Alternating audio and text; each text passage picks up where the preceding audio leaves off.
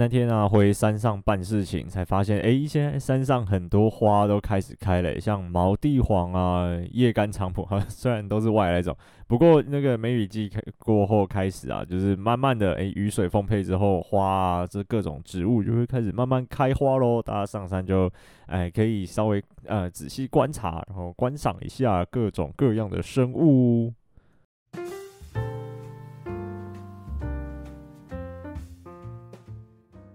Hello，大家好，欢迎收听《登山者日志》，我是尤师傅。然后，诶，也是因为那天上山的关系啊，我就我回到山上嘛，然后再跟我那个奶奶聊天，然后他就我们就在聊说，呃，最近阿里山的游客很多。那上阿里山呢，其实有分两条路，一个是阿里山公路，然后呢，另外一个是公田。丰田它的路很小条，就是它中间是没有呃分隔线的，就是没有双黄线。那它的路宽也很窄，就是等于会车会比较难会。啊，那一条路会稍微比较省一点点的时间。通常我们那种就是在地人就会开那一条路。啊，那个如果游客的话，大部分都是开阿里山公路。不过最近我不知道为什么，就是 Google Map 它应该就是算说最短距离，所以它导航都会导公田。就是那一条小路，然后然后就会一大堆游客塞在那个小路里面，然后会车都会不过去，我们就呃会很火大。那我奶奶就受不了，就是她就在那边讲说什么，哎那个如果是游客的话，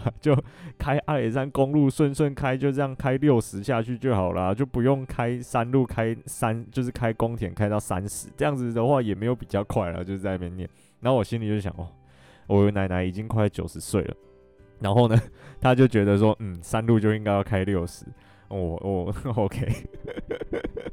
对，所以呢，哦，那个一一不是我在不是我在讲哦，是用我奶奶的标准哦。如果山路平均起来开不到六十，那我们就乖乖的开阿里山公路就好，那个不要来公田挤，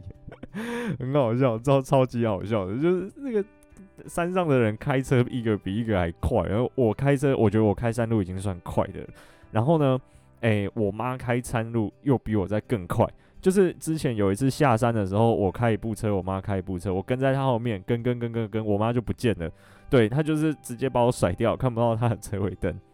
然后就是因为这样子聊天啊，就是回去阿里山办事情，然后顺便跟我奶奶聊天，聊一聊，我就想到哦，好像没有做过这种主题的呃的这种内容，就是我想要来跟大家分享一下。诶、我之前我们家大概。一两年前左右，然后一直到我最近就是去年啊换新车的一些试驾的心得，因为毕竟呃大家如果常常在山上跑，或者是比如说会假日的时候出去露营、爬山等等的，应该都会希望说自己的车的呃性能是比较符合开山路的状况的吧？那，然后那时候我们就是呃在挑车子要换车的时候，都是按照这个标准，然后来下去做试乘的，甚至我们凹了好几家的业务，跟他说我们要去。诶，试开阿里山公路，开喜欢我们才要买啊！你不让我们试乘阿里山公路，我就没有要跟你买。对，而、有一些业务就很好心，他就让我们去试驾阿里山公路。然后有一些业务就比较死吧，可能公司规定不行，对，那就不行，对，我们就也没有也没有勉强，很好笑。所以有一些车子有那个呃试驾山路的心得，然后跟呃我会讲大概讲一下每台车给我的感觉。那因为我不是专业。做车子类的这种节目的嘛，所以呃讲出来的感觉会很主观啊，所以如果你觉得这一台车不是这样的话，那就按照你自己的感觉为准就好了。对，就是每一个人对每一台车都有不一样的感觉嘛。然后就是我今天就是跟他分享一下我的心得，跟就是我觉得这台车在山路上开起来感觉如何。好，第一台就是 Toyota 的，我们先讲 Toyota 的，因为 Toyota 应该算是。比较多人会买的车嘛，第一个就是呃维修便宜啊，然后后勤妥善率很好，又不容易坏了。大家就想说，哎，如果不知道要开什么车，那又就是只是想要有一台车代步，那就买 Toyota 就好了。那就是不会花到太多心思跟太多力气跟太多钱，诶，在车子的维修跟保养上面。所以我那时候我们那时候也有去看，然后我们那时候是看了 Rafale，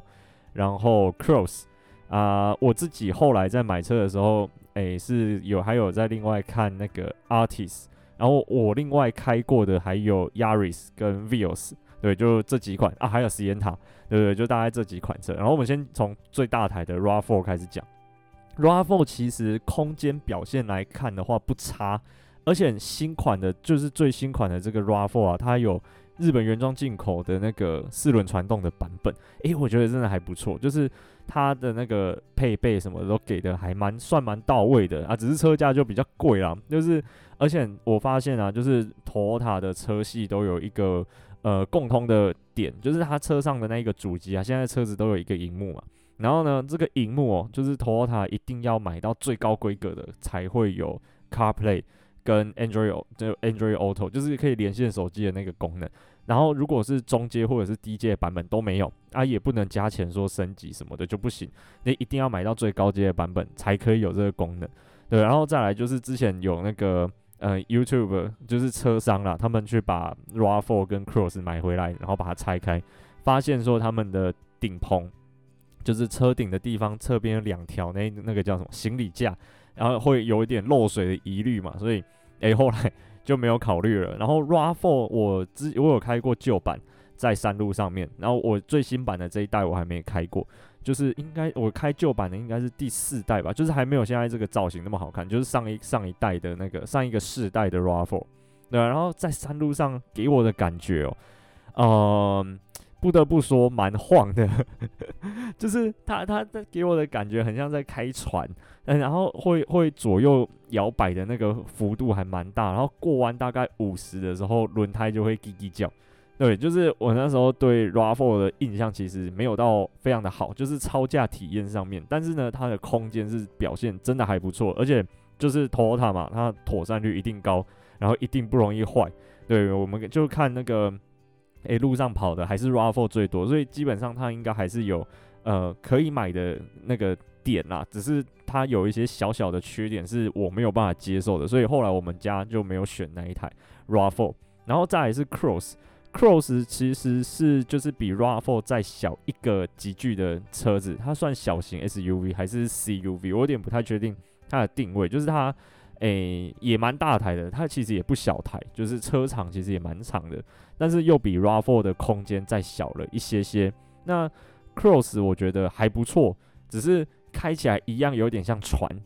呃，就是我自己有一次开 Cross 在山路上面开到有觉得有点晕车，因为我们出去出去做调查或者出差，诶、我们都会租底盘稍微高一点点的车子。那呃，租车公司他们最近就是比较新的车，大概都是 Cross，所以我们就租 Cross。然后呢，Cross 它的前驾驶座就是跟副驾这两个位置，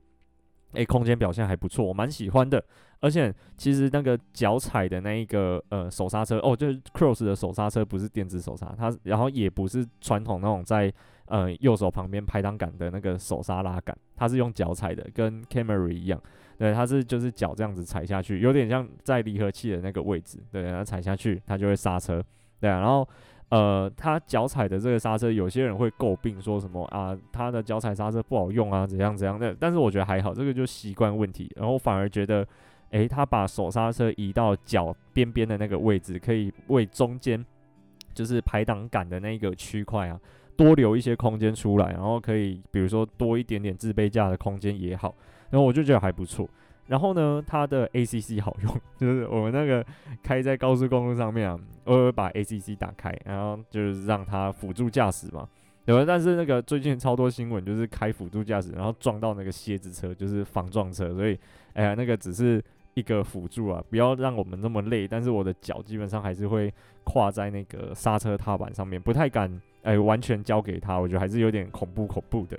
对，然后这个就是 Cross 开起来还蛮像船的，然后所以后来也没有选它，而且再来就是说，哦、它的价位其实有点尴尬，就是我买要买到我觉得 OK 的规格之后，诶，好像快要可以买 RAV4 了，就会有这种感觉。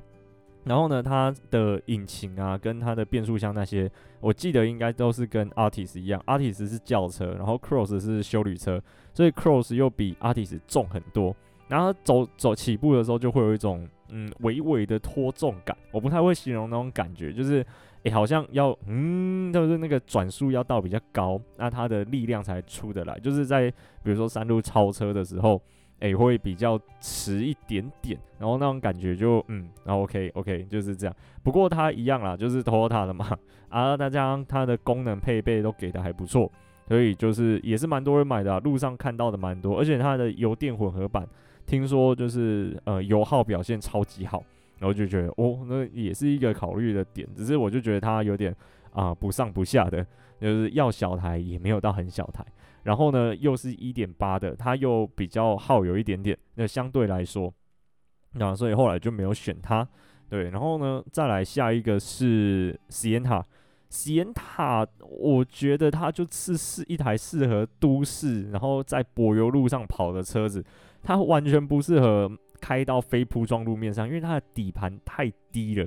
我还记得我们之前有一次，呃，开席恩塔下去南溪林道做调查，就是玉山登山口再下去的那一个南溪林道，我们那时候。呃，有就是有案子，所以可以就是直接把车开下去，然后那这个都是有申请的啦，就是都都合法的、合合规定的，就不用再说什么了。对，就是我们开下去啊啊，我们就直接把租车公司的那个 Sienna 的 N 档共，就是排气管跟底盘撞到密密冒冒，超惨的，那就就就是对，就是这样。所以 Sienna，嗯，它还是在都市跟铺装路面开就好了。不过呢，它的优点就是它的后座，诶、后行李箱啦的空间非常的方正，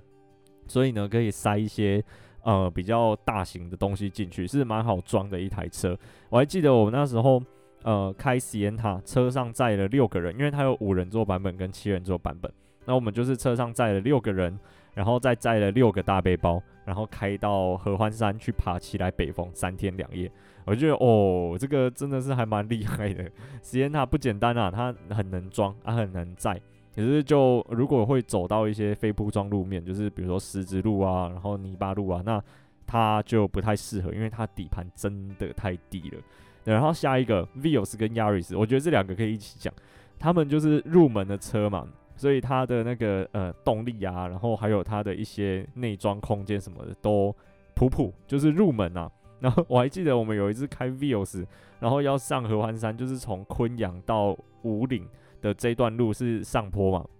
然后呢，呃，我的油门已经踩到底了，但是时速就只有二十五，很尴尬。然后我就我前面是一台 Yaris，它也是时速二十五。我我从之前前面就一直很想要超他的车，但是呢，Vios 真的没有办法让我把车超过去，就是。它的它的动力真的，嗯，就入门啦，只能说它就入门，但它超不过去。后来我就跟我副驾就讲说，哦，前面那台 Yaris 不要怪他，他应该不是故意要开这么慢，他应该跟我们一样，就是 油门踩到底了，就还是二十五这样子开，OK，然后我们就反正就这样二十五这样，嗯，这样开上去。对，然后就下坡嘛，就就是这样，嗯，没有什么好讲的。所以后来我也没有选这两台，对，就是 Yaris 跟 Vios。但是如果预算有限的状况下，这两台到底够不够用？诶，其实也够用了。就是呃，怎么讲？他说爬不上去吗？他还是爬得上去，那只是他的速度比较慢一点点，然后比较没有那种呃在山路的超驾的爽感，就是没有那种超驾体验。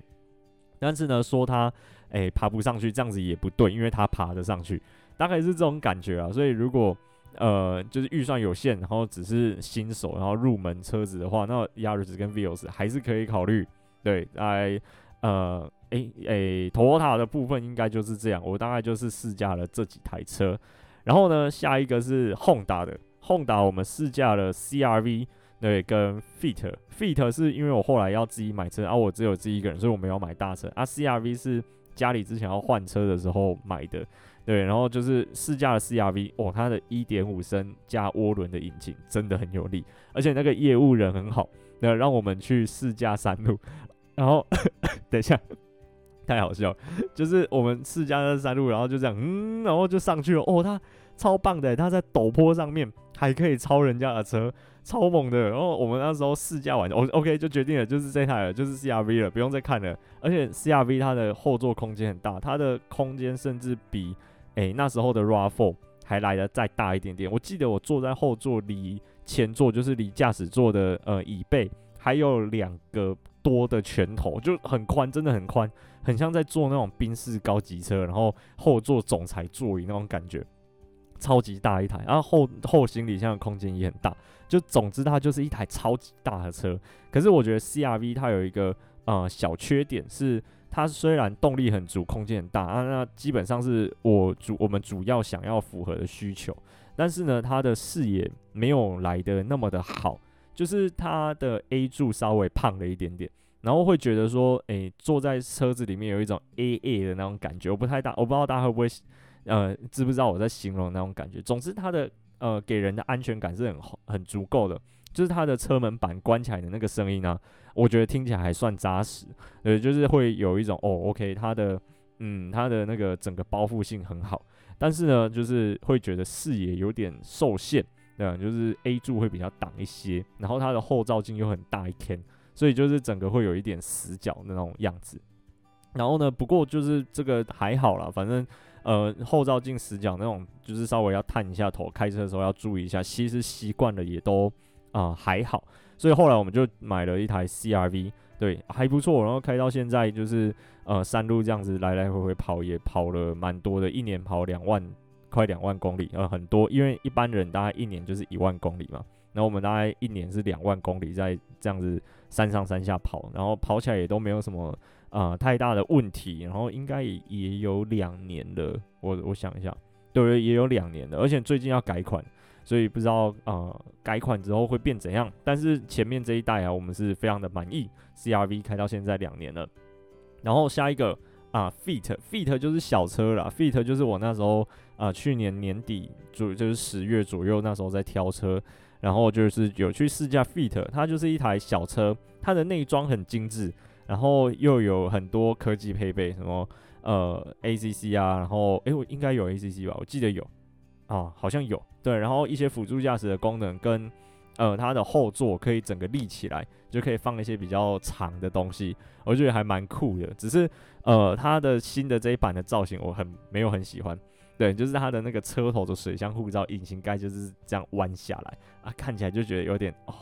拜拜的那种感觉。然后呃开起来说有力吗？好像又普通。然后那个业务。我我遇到的那一个啦，我遇到的那个业务可能看我笑脸狼，然后可能只是来看看，没有要认真买，所以他也没有很认真的在跟我介绍啊，他也不让我去试开山路，所以呃后来就算了，对，直接算了，因为它的外形实在是还好，我就觉得嗯没有很喜欢，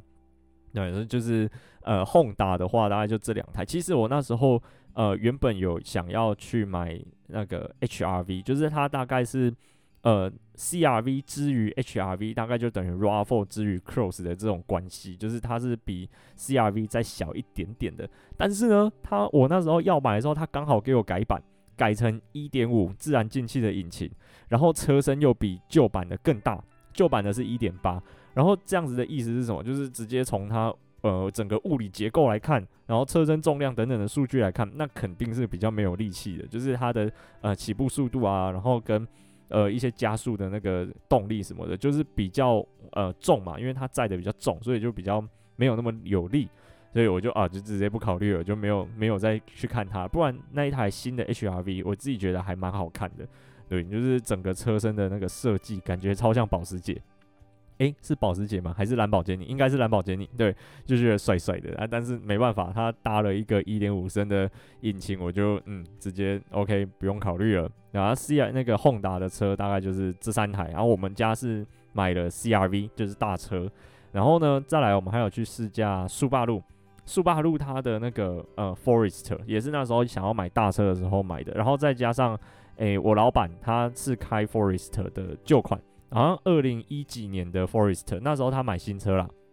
然后开到现在，基本上也都没有什么太大的毛病。然后我们就是呃去试驾 Forest，Forest 给我的第一个印象就是它的视野真的超级好，好到不行。就是一般的车啊，它的那个呃后照镜哦，是注就是大家可以注意看，它的后照镜有一些是粘在比如说 A 柱上，或者是。呃，比较靠近 A 柱跟叶子板的那一个中间的那个位置，但是呢，速霸陆它的后照镜是坐在车门上面的。我不知道大家有没有注意过这件事，我也是呃后来发就是仔细观察很久才发现这样子的状况。然后它的 A 柱啊又不会很挡，然后诶、就是整个视野啊非常非常的好。啊，他坐在驾驶座上面是比较高的，等于说他可以看得到引擎盖的两个角。那所以我们在比如说在山路要会车，或者是在走一些很窄的路的时候，我就可以对得非常非常的准。因为我就可以看得到车头在哪里，不会像一般的轿车或者是呃大部分的修旅车其实也一样，就是看不到引擎盖。那我就觉得这样就比较没有那么的有安全感。然后速霸陆它就是呃非常视野好的一台车。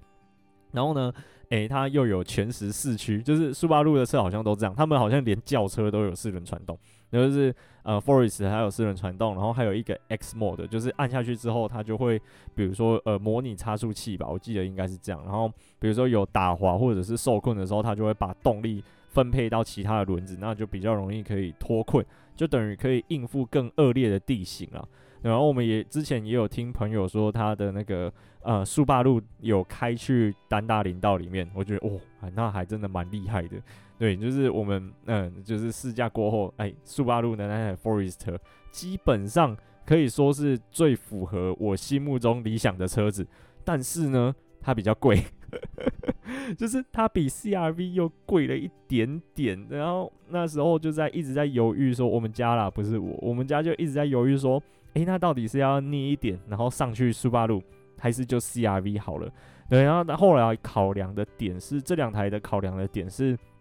啊、我们基本上大部分的时间，我以我家人来说，九成以上的时间都还是呃开在铺装的路面上面。然后呢，呃，偶尔可能比如说山路上有落石啊，或者是有一些土路啊，那可能底盘稍微高一点点就可以了。然后呃，主要是想要有载货空间，跟它的引擎要有力，就是因为有 turbo 嘛。那速霸陆的那一台，记得我那时候买，我们看的版本是自然进气的，所以那虽然它的公升数比较大，但是踩起来的那个感觉还是没有 CRV 那么的有力，对了，所以就后来还是选择 CRV。不过呃，如果是让我自己来选的话，然后预算够，不考虑预算，那我绝对会买苏巴路的那一台。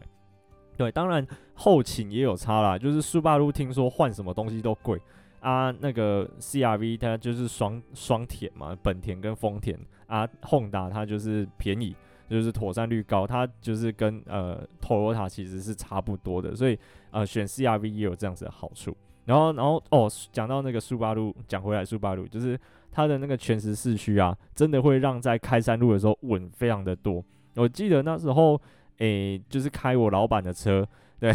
然后在山路飙啊，开六十啊，六十以上过弯啊，那个轮胎啊都不会打滑，很稳，非常的开心。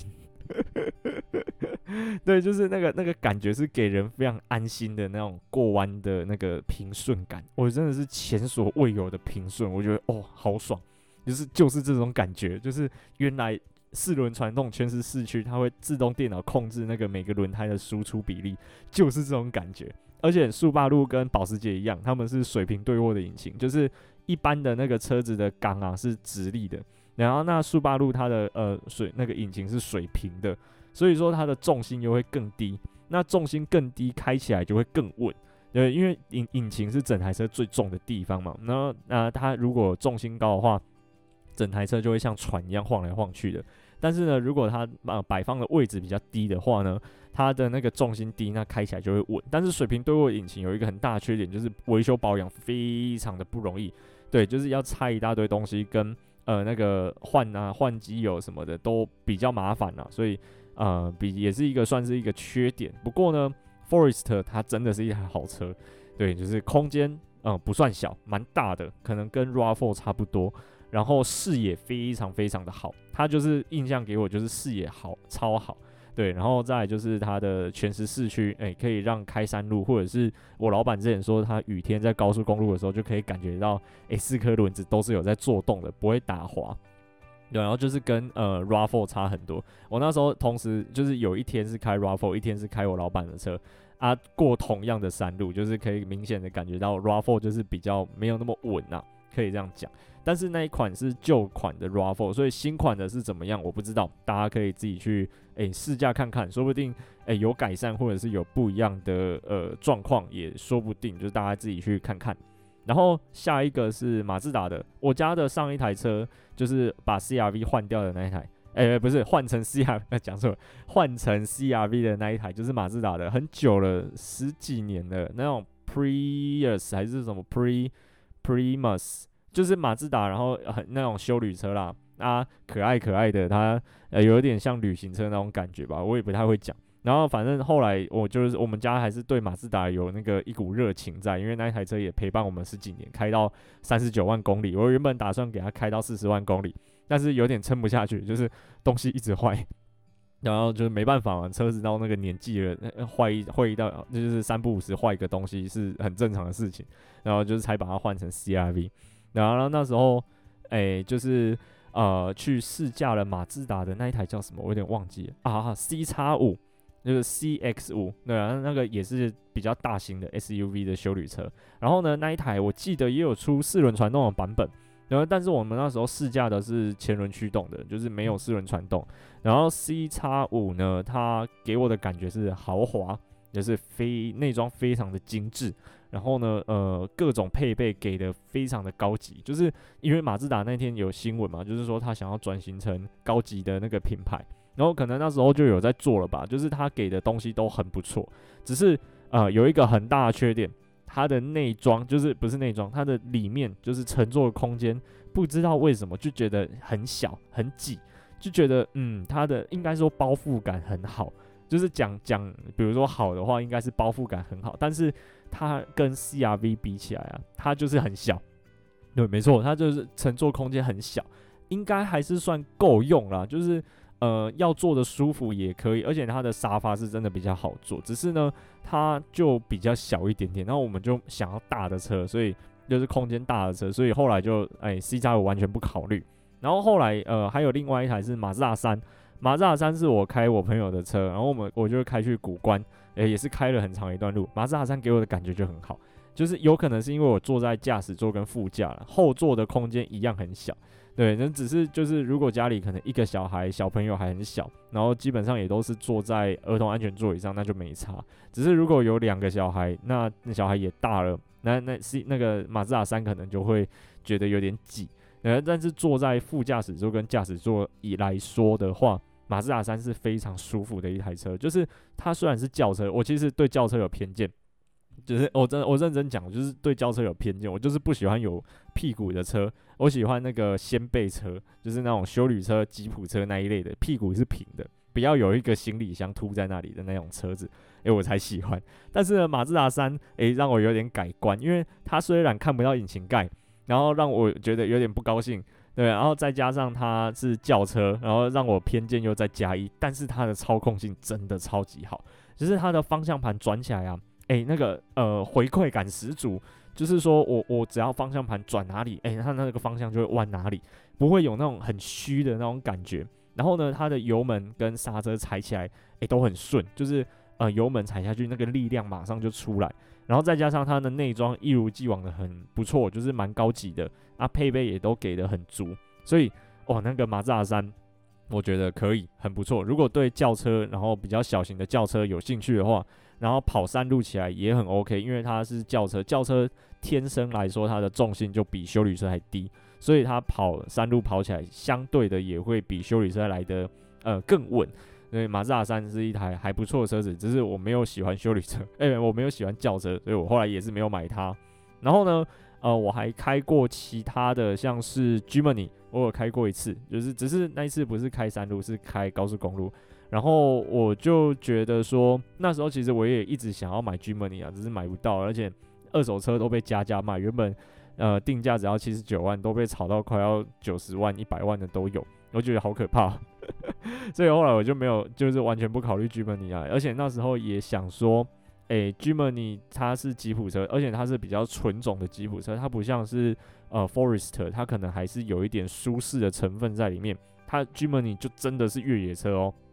然后，所以坐在里面其实没有像呃一般的那种休旅车或者是轿车来的这么的舒适舒服。第第一个，它的椅子就比较挺，然后比较小跟比较薄一点点，所以坐起来的那种舒适感就会比较低。然后再来第二个是，诶，它的空间就真的比较小。然后它的呃变速箱啊，跟它的一些引擎也没有那种旧轿车、修理车来的这么的呃舒适性啊。因为有的轿车或修理车它会配到六速的变速箱嘛，所以在高速巡航的时候，它会比较呃适应，就是怎么讲，它就听我听起来那个声音就比较舒服啊，转速不会到飙到那么高啊。但是 Gemony 它就是越野车，它就是要扭力给你很大，然后让你可以在呃。比较困难的地形的时候，可以顺利的往前走。所以它好像我记得应该是只有四速呃的变速箱，所以它的那个呃在高速公路上面开的时候，它的转速就会稍微高一些些，但是也还好，就是因为他们现在造车现代的，就是现现在不是不是用的哦，是现在在造车的工艺都做得还不错啦，所以可以接受的话，那就会是一台很不错的车子。第二就是 Jimny 嘛，那它就是越野车，然后跑哪里都很方便。就是，而且它的车身又小，然后车宽又窄，所以它很好钻，就是各种小林道它都可以钻得过去，很轻松啦。可以说它就是非常轻松的可以应付各种地形的车子。对，不过呢，它的舒适性跟啊、油耗那些可能就要稍微打折，就是要取舍折中的一个部分。然后我有开过一次，我自己是可以接受，因为啊、我以前就有开过那个 Vitara 嘛，那也是吉普车。那我就完全可以接受，啊，只是因为它太贵了，对，就是一直被加价卖，然后搞得很像期货跟股票一样，因为我就没有办法去买它，预算有限。不过不然我真的会诶、考虑 Jimny 还不错，而且又很好看。然后再来下一个是 T 五，诶，想不到吧？我开过 T 五，而且开的诶、次数不少。那 T 五它就是那种九人座厢型车，应该一般来说，呃，去。比如说找登山接驳，应该都会开 T 五或 T 六来接啊，不然就是宾士的那一台九人座。然后 T 五它的呃优点是它的，反正就是很能装啊，空间很大，而且它那种商用车，它都会以驾驶的舒适性为导向，就是它的驾驶侧两侧都有扶手，而且驾驶座坐起来就是舒服，没有话讲。然后视野也很好，因为它的车头短。所以我可以，比如说回转啊，或者是呃在转向的时候，可以抓得比较精准。然后呢，呃一开始会不习惯，是因为它车身比较长啊，比较高，所以要稍微适应一下。它有稍微有一点点的内轮差，但是诶适应之后，我觉得它比小车还好开，因为第一个它的那个马力很大，所以踩下去的时候，那个引擎啊转起来，哇，那个力量马上就出来了。然后再来就是它的底盘。诶，稍微也比一般的轿车高一点点，所以在过一些呃石头啊或什么的时候，也比较不容易要担心。对，然后再来还有什么优点？好像没有，就是反正一般人也不会去买那个车啦。只是跟大家讲，我有开过 T5，然后我觉得哦，如果呃我那个预算够，然后又有很多人要载的话，T5 是一个很好的选择，因为它开起来真的很舒服。然后在开高速公路或者是长途巡航的那种。啊，那个 T 五啊，它的那个呃转速表现跟车身的那种表现，就觉得非常非常棒。而且开这种大车在路上有一个优点，就是小车都会让。就比如说 我开在山路，我觉得前面那台车开太慢，我给他闪个大灯啊，他马上就靠边边让我超车过去，然后我就给他超过去。然后在山路也是蛮能钻的一台车，还不错，蛮好开的。那个呃 T 五，然后呢再来下一个呃是我看一下哦。我再看哦奥 land 的，Outlander，Outlander 也是那时候要试驾的时候买的，它是比智比喜的，就是应该是中华汽车的那个车吧。对，然后它是也是有四轮传动，然后空间配备什么的也都不差，而且买呃 Outlander 买到最顶规，我那个时候啦，就是买到最顶规的价格，拿去买 CRV 只能买中阶，所以它又稍微比较便宜一点点，然后有 CP 值。应该要这样讲，因为它呃要什么有什么，比如说它的内装也是做的蛮有质感的，然后又有四轮传动，那空间表现又不差，为什么没有选它呢？因为那时候 Outlander 的那个引擎室啊一打开，我就默默的再把它关回去，就觉得它的我那时候的那看起来给我的感觉，就觉得线没有理的这么的干净，就是没有把每一条呃管路或者是线理的很。呃，干净啦，就是这样讲，看起来没有整整齐齐的那种样子。然后再来就是有朋友跟我说，诶、那个你要不要看一下外面的警车都买什么车？那你知道为什么警察要买那些车吗？啊，就是因为那些车可能销路没有很好之类的，然后可能就警察就把它买下来，那类似这种概念啊。啊，后来我就是我们也有试驾了那个 Outlander，然后他给我的感觉是它的 CC 数大，但是呢，诶、没有那么有力。就是我记得它的 CC 数应该是跟 Forest 差不多，但 Forest 又比它有力很多，然后视野又比它好啊，一样有四轮传动，所以呃，我就是如果 Outlander 跟 Forest 比的话，我还是会选 Forester，对，所以 Outlander 就就淘汰了啦，就没有要考虑它。但是呢，它呃是一台 CP 值很高的车，就是嗯、呃，如果预算有限，那又想要四轮传动，又想要底盘稍微高一点点，那又想要空间表现的话，然后内装质感其实 Outlander 也不错，所以大家可以也去考虑看看。而且听说 Outlander 好像也最近也要改款，所以诶、可以期待一下。然后说不定新款我前面讲的那些呃小毛病都会改善，就是那个呃引擎盖一打开的那个部分，说不定就会好很多了。大家可以去试驾看看，不一定啊，要就是按照自己的感觉为主。然后前面讲这么多，讲了哎呀扎一大堆，我到底后来选了哪一台车？后来我是那一天去呃 Honda 试驾完之后，嗯，那个业务不太理我，然后有点信心受挫，然后再加上 Fit 其实啊、那个外观不得我心，所以后来我就跑去了隔壁的 Hyundai，就是现代汽车。然后进去想说看看，因为其实人家以前都会讲什么很呆呀很呆呀，就是呃买现代买韩国车那就是盘子，然后买韩国车啊那个一买来直接砍半，就是那个折旧很凶，然后二手车也都价格都不好啊，问题小毛病很多，反正就是以前韩国车的那个负面的那种印象很不好，就是很很差啦。因为我那时候其实没有考虑 Hyundai 的车，我那时候其实最想要的就是呃 Honda，因为我家另外一台车是 Honda 的，然后啊再不然就是呃 Toyota 的，只是我去看完 Toyota 之后那个价格，我发现我买不起。诶、欸，大家知道 Artis 很贵呢，Artis 买起来，然后比如说装一些有的没的行车记录器啊、隔热纸啊，搞一搞，可能要八十几万诶，很贵。就是如果我今天有八十几万，我宁愿。我、再多呃，就是贷款什么的，一个月还两万好了，我再多还十个月给他，再加二十万上去，就直接买 CRV 或者是买 RAV4 这种一百万等级的车子，我就没有要去买那种小的车。对，就是他他的那个感觉让我有点尴尬，所以后来 Toyota 也不考虑。然后那时候就在想啊，就是呃，Honda 试驾完嘛，然后觉得嗯，他们业务鸟鸟的，不太理我，然后我就去现代那边试乘，然后那个业务也是还好啦，普通。只是就稍微比较热情一点点，然后我就觉得哦，那个感觉很不错。那啊进去看到 Venue 这台车，Venue 它算小车啦，它不算大车，因为我其实那时候目标就是要找小一点点的车子。然后啊，它 Venue 是一点六，就是一千六百 CC，然后空间表现我觉得不差，虽然后座一样很挤，甚至它的后座应该要比马自达三还挤。就是坐人的话，膝盖是我的话，身高一百七十五公分会顶到。那个前座的那个呃椅背，但是呢，它的前座就是驾驶座跟副驾驶座的视野很不错，就是它的视野，我觉得应该是仅次于诶这几台车里面仅次于 Forest 的，它也是看得到引擎盖的哦，就是 Venue 它也是可以看得到引擎盖的角落，然后再加上它的呃车高蛮高的，就是它的底盘算还不错，蛮高的，然后我那时候的车价就是我买中阶的版本只要六十几万。然后我觉得，哎、哎、这台赞哦，又便宜，然后那个我很在意的视野嘛，然后还有就是，呃，马力啊，马力一点六，然后它因为它车小台，所以也够用，然后再加上它的车子有一个 Sport 模式，就是呃运动模式，开下去之后它的马力会比较大一点点，就是动力会比较够，它转速会拉稍微拉比较高一些，然后再加上它的配备给的很好，就是呃一样的价格，在 Toyota 可能什么都没有。但是呢，拉到 Venue 这边啊，它的 Apple CarPlay，然后呃导航，然后影音系统什么的，就是都好的，它就全部都是标配。然后我觉得超棒的。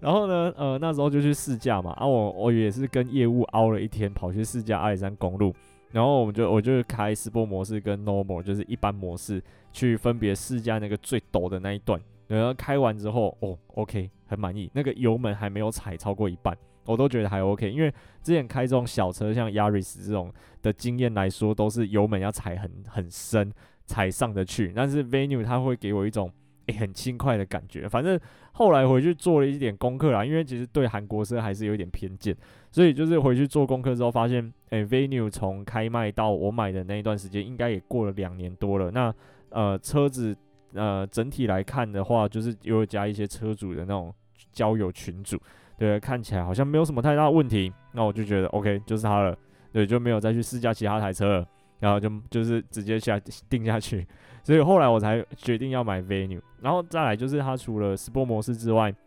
它还有一些简单的脱困模式，像什么雪地、沙地跟泥地模式。然后它那个是用电脑模拟的啦，它因为它没有四轮传动，它只有前轮传动而已，所以呃不小补，就是可能可以当做一个应急用的，但是不能说因为呃有这个模式，所以我就拿去给它欧北兔，就是拿去沙滩跑，这个绝对屌掐。对，然后但是呢，我觉得很猛的是哦，就是我诶、Venue 在印度卖的超好，然后诶、印度人啊都把 Venue 就是 Hyundai 的 Venue。当战车在开，他们都开去那种沼泽地，在吐那个 Venue，我就觉得哦，很厉害哦。然后 Venue 勉勉强强都还是跑得动的，我就觉得嗯，买对了，买对了。然后那时候在谈的时候啊，就是我有跟我的业务讲说，OK，我什么东西都不要，就是隔热纸不要帮我贴，行车记录不要，行车记录器不要帮我装，因为呃我在网络上有爬文爬到，就是说，哎，不知道哪一个厂的啊。然后他买了 Venue 之后，请业务帮他带装行车记录器啊，因为行车记录器什么的要走线又要拆内装，就是大家应该如果买过车的话，应该都知道，就是呃，它前后行车记录器要走那个内装里面的饰板，然后才可以把线藏起来，弄得很漂亮这样。但是他在拆装的时候没有弄好，变成是那台车会漏水。我那时候就看到，我就想说，哦，我不要买来新车就被业务这样乱搞。所以我就是跟他说，我行车记录器不要，然后隔热纸也不要啊，其他他要送我一些拉雅这东西我都不要啊，让我折价折稍微再多一点点。所以我那时候是有诶、折超过行情的那个折扣空间，但是也没有多太多了。然后顺便再跟他多凹了很多，比如说像脚踏垫啊，跟他要了两组，对，然后还有后后行李箱垫啊，跟他要了两组这样。对啊，还不错啊。后来行车记录器跟隔热纸，就是隔热纸是我去外面自己贴，我贴 FSK 的冰钻。那前挡是贴七十，哎，应该是这样，就是它的透光度是七十的，然后侧边是贴三十。因为我我我那时候在比的时候就想说，不要贴到太黑，我不想要黑到外面是看不到里面的。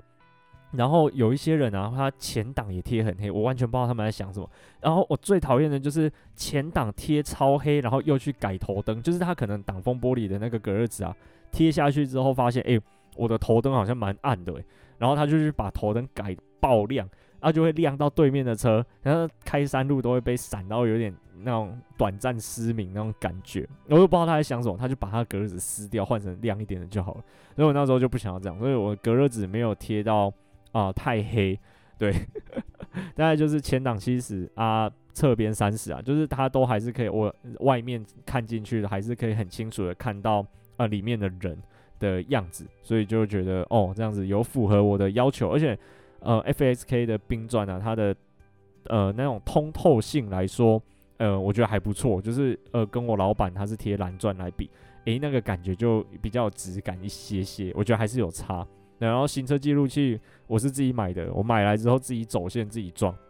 然后那个没有很难，就是把胶条跟饰板的那个卡扣搬开，啊把那个线塞进去，然后再把它扣回去，胶条塞回去而已。哦，也没有漏水，我就觉得嗯，OK，还是自己弄比较放心。反正行车记录器都是我自己走线自己装的，那还蛮简单的，其实没有很难。那个网络上找教学影片看起来。就都就是自己稍微摸一下都 OK，就是大同小异。虽然车款不一定一样了，但是原理都是一样的，我觉得还不错。对，所以后来买了 Venue，而且开到现在也开了，从十月开到现在是多久？半年了，至少半年了。那那也没有什么毛病。然后我半年也是开了一万公里，到处跑来跑去。那呃都还好，然后超车山路啊什么的都很顺，就是跑起来不会说让我有一种。呃，心有余而力不足的那种感觉，因为之前开 Yaris 的时候，在山路就有一种这种啊，心有余而力不足。我明明可以呃开得比他快，但是呢，车子的油门已经踩到底了，没有办法再更快了的那种呃那种伤心的感觉啊。开 Venue 的时候还没有让我有这种样子，然后就觉得还不错，而且它的 Apple CarPlay 啊那些的呃导航，然后甚至它的导航里面就有内建，比如说车速照相提醒。对，所以我就觉得哦，嗯，蛮赞。对，那时候就决定这一台。啊啊，那个一般来说会放在跟 Venue 一起比的是你上的 Kicks，但是呢，那时候你上的 Kicks 有稍微去看一下它的规格，就变成是他要买到跟我 Venue 同一个等级，就是相同的配备来看的话呢，诶、欸，他要再加十到十五万，然后我就想说，那就算了。而且听说啦，就是 Kicks，哦，我没有去试驾 Kicks，因为后来就试驾 Venue 蛮满意的，就就直接订了，没有再去开 Kicks。但是呢，呃，Kicks 它的空间是表现的比 Venue 还好。而且他们都说你上次买沙发送车子嘛，因为它的座椅非常的舒服，对，然后呃各种的配备其实看起来都比 Venue 来的这更有质感一点点，对，我就是，但是就比较贵啊。而且他们说你上其实就是比较偏舒服调性的，就是你上的悬吊系统比较软啊，走在都市里面或者是开高速公路的时候会比较舒服，就是那个震动的幅度比较不会那么大。然后 Venue 它的悬吊啊，其实是比较呃稍微硬一点点的，就是它路面，比如说有一颗石头，那我就会感觉得到有一颗石头的那种概念。可是我就会比较喜欢这种刚性比较硬的车子，就是呃在过弯什么的时候才不会有太多的弹跳跟晃动，就是它因为它过了就过了嘛，它不会过了之后会再多晃个几下。然后听说 Kicks 会比较有有这个状况。所以后来还是选 Venue，不过 Kicks 也是一台好车啊。第一个它呃不会太大，不会太小，然后如果是小家庭的话，应该非常的够用。然后再来是呃它现在改款了，改成有电子手刹车跟 ACC，然后还有一些辅助驾驶，就是科技配备更多啊，看起来也更有的质感。所以哎也可以去试驾看看，然后大家就选选看吧。然后呢，我不知道这集会不会很无聊，嗯，就是那个都在讲车子，那个女生应该会听不下去。而且我的粉丝是五十 percent，五十 percent，我我非常意外，我以为我的粉丝可能男生比较多，因为我都讲一些可能很哈扣的东西。结果意外的是，就是男女比就真的是五十 percent，五十 percent 哦，可能偶尔会比如说男生五十一，女生四十九这样子啊，但是两个其实是差不多的。然后哦，女生哦不用觉得很无聊。诶、如果那个你的男朋友啊，或者是你的老公，或者是甚至你自己，诶、有要买车的话，也可以稍微考虑一下下。然后现在我发现现在很多就是那种 solo camp 的那个 YouTuber 都是女生，诶，他们超强的，而且都有买到 Germany，然后改的超好看的，我觉得哦，好羡慕，都可以开 gmen 你自己出去玩了，就是觉得哦，好好哦，那预算不足，没有办法买 gmen 你对吧？所以诶、那个。女生如果对车子比较没兴趣的话，也还是听听看啦，拜托。OK，好，就这样，我是 Yuzuku，那我们下次再见啦，拜拜。